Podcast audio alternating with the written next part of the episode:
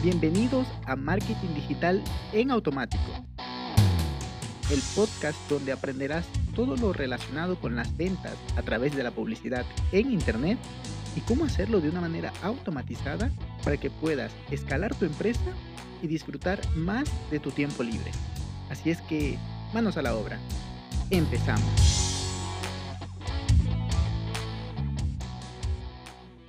Buenos días mis amigos, muy buen lunes, bienvenidos una semana más. Espero que esta semana sea muy productiva, que logren avanzar en sus proyectos de emprendimiento, en sus empresas y en fin, en sus vidas. Y el día de hoy vamos a hablar, así como lo ven en el título, de los e-commerce. ¿Qué es un e-commerce? Porque, a ver, me he dado cuenta que he hablado de cómo optimizar un e-commerce, pero no he puesto las bases de qué es un e-commerce.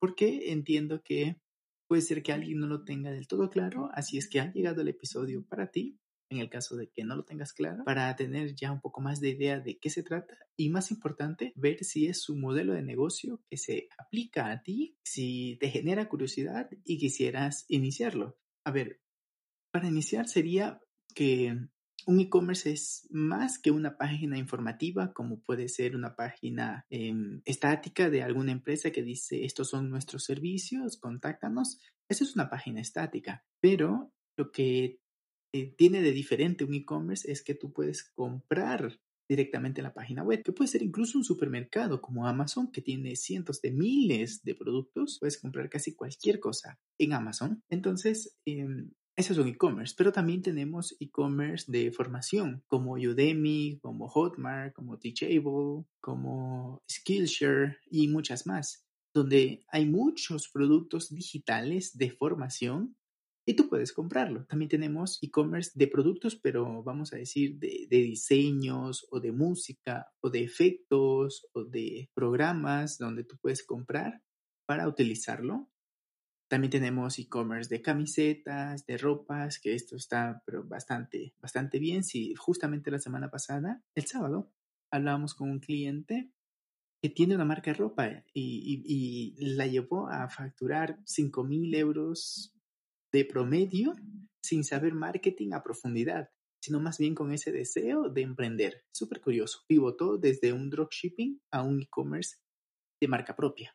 Pero ya hablaremos en algún momento que es el dropshipping. Luego tenemos también que un e-commerce puede ser una página web donde venden entradas para el cine. O sea, si tú entras a tu cine favorito y compras las entradas desde allí, eso es un e-commerce. También puedes comprar libros, eh, entradas al cine. Todas estas son temáticas que se venden por internet y, esto es el hecho de, de poder ofrecer servicios en líneas o productos. Pero puede ser que te preguntes, ¿y cómo hago para recibir el pago? Hay muchas maneras en realidad. Puedes, puedes hacerlo directamente, o sea, recibir el pago que la gente pueda pagar con tarjeta. Esto se puede hacer con Stripe en España, Estados Unidos, México y algunos otros países. Mm, pero también tenemos en Argentina Minube, en Colombia OpenPay, acá en México también hay varias alternativas mm, en el mercado, pero también podemos usar PayPal y esa está en casi todo el mundo transferencias, que es algo que ya casi no se usa, puedes poner en tu página web, ah, mira, ¿quieres este pedido, este producto?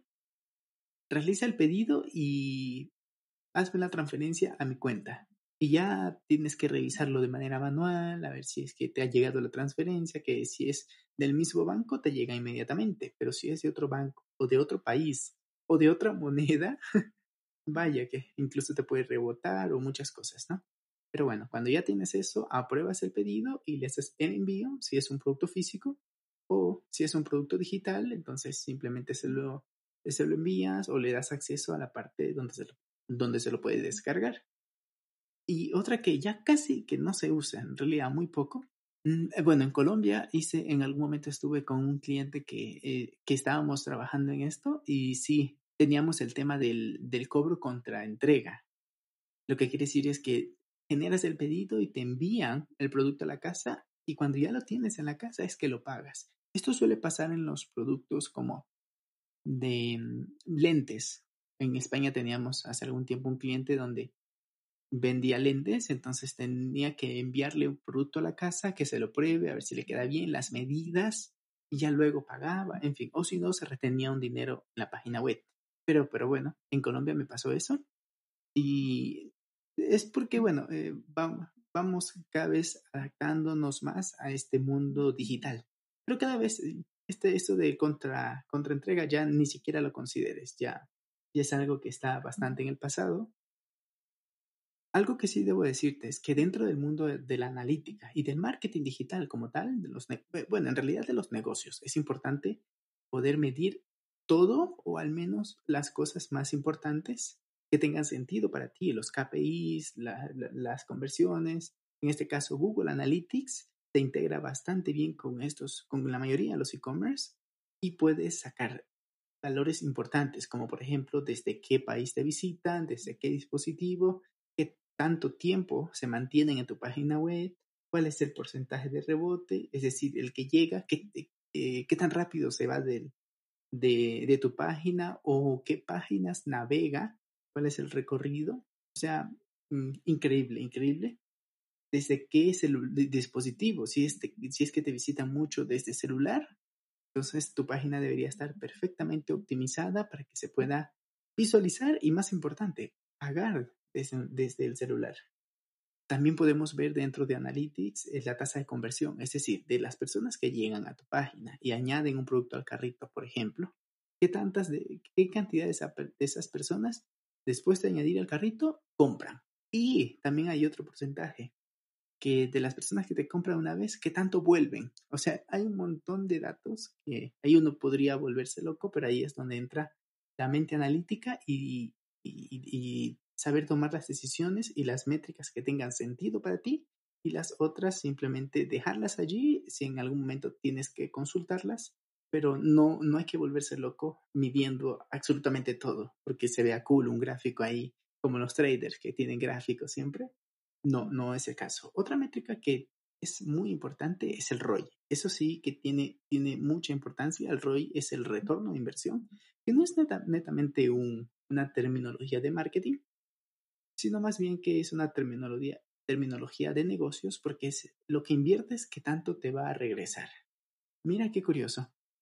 Yo me estaba acordando que tenía un amigo, bueno, tengo un amigo muy querido que mm, como hace tres años, él estaba que me voy a crear mi e-commerce, voy a crearme mi e-commerce y voy a vender por internet. Mm, pero yo veía que la oferta estaba un poco floja, quería competir con Amazon, eh, haciendo una web generalista, con una marca que no, no, no, tenía un mensaje, no creaba tribu, en fin, en fin, el Seth Godin tiene un libro buenísimo que se llama tribu, justamente ahí enseña, ¿no? Cómo, cómo crear una tribu y cómo crear un movimiento y que la gente quiera tu marca, ¿no? Entonces yo le decía, uff, a ver, yo no soy un matador de sueño, al contrario, siempre incito a mis amigos a emprender. Sin embargo, no tenía la suficiente fuerza la propuesta que él estaba queriendo generar. Pero bueno, aún así la hizo. No, no, no, no. Me equivoco. Cuando él vino y me la presentó, ya la había hecho ya la había hecho, si mal no estoy, ya la había hecho, así es que igual le hice el comentario y pues pasaron dos, dos años y él seguía luchando con su página que no vendía nada y, y bueno, poco más, tuvo que cerrarla.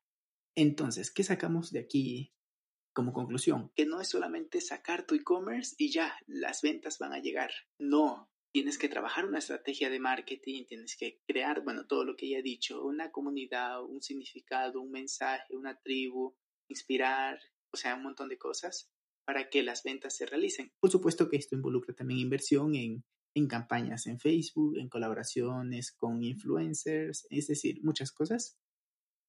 Pero lo curioso es que también te traigo otro ejemplo. Tengo una de mis primeras clientes que le generamos un e-commerce hace varios años y sin hacer prácticamente ninguna acción de, de pago, de marketing de pago, más que el e-commerce, hemos vendido y justamente hoy domingo, y, y, y, esto es bonito porque el siguiente beneficio es ese, ¿no? Que está abierto 24/7. Justamente hoy domingo realizamos dos ventas, pero también vendemos, eso es en Sudamérica, pero también vendemos en, en Estados Unidos, en España, o sea, es súper interesante Incluso desde Chile nos, no hemos vendido en Chile, pero sí llegan consultas o clientes que, que, están desde ya queriendo o que conocen el producto. ¿Por qué? Porque el producto es bueno, que hay una marca, hay una historia, hay una comunidad. hay una, incluso una inspiración por el producto. Así es que por comprar el producto, por, por lo que significa. Así es que, aunque el marketing sea malo, mira qué curioso, aunque el marketing sea, sea malo, que en este caso no es que haya sido malo, simplemente no hemos hecho más que el sitio web y aún así hay ventas en contraposición con el otro amigo. Por lo que no es que estén peleados, debes tener un buen producto, pero también un buen marketing, unas buenas campañas para poder. Y en estas semanas estamos creando una estrategia de marketing para afrontar este tiempo y poder, eh, bueno, suplir esa necesidad que, que, cubrimos en el mercado, pero eh, no lo hemos estado explotando más. Bien, me, fui un poco por las ramas, pero ahí entonces tenemos que otro, otro de los beneficios del, de tener un e-commerce es que está 24/7, o sea, 24 horas, 7 días de la semana está disponible para que las personas puedan comprar. Eh, ya te digo que a veces nos compran desde España, entonces te imaginarás el cambio de hora y a pesar de eso las ventas se generan. Se puede comprar desde cualquier parte del mundo y en el caso de que son productos físicos, entonces ya tienes que mm, hacer cálculos o aliarte o asociarte o integrar alguna plataforma de envíos para que te calcule los precios de los envíos en base al, al, al, tipo de envío, pero también al peso que tienes tus productos. Pero, ah, por cierto, algo más. Estas plataformas te permiten, te, te generan un código de envío, lo que puedes, lo que le permite al cliente siempre estar pendiente en su, en su página web en tu página web o en la página web de la empresa que genera el pedido, que genera el envío, eh, el tracking, dónde se encuentra, está en aduana, está ya en mi ciudad o algo así. Eso, eso es muy bueno, es un punto extra que, que le da más profesionalidad a tu e-commerce. Pero si es un producto digital, no te tienes que preocupar por nada de esto, simplemente tienes que mm, configurar el, el, el, recibir el pago y ya tienen el acceso a la, a, la formación o al libro, al ebook, al software, a la música, lo que sea.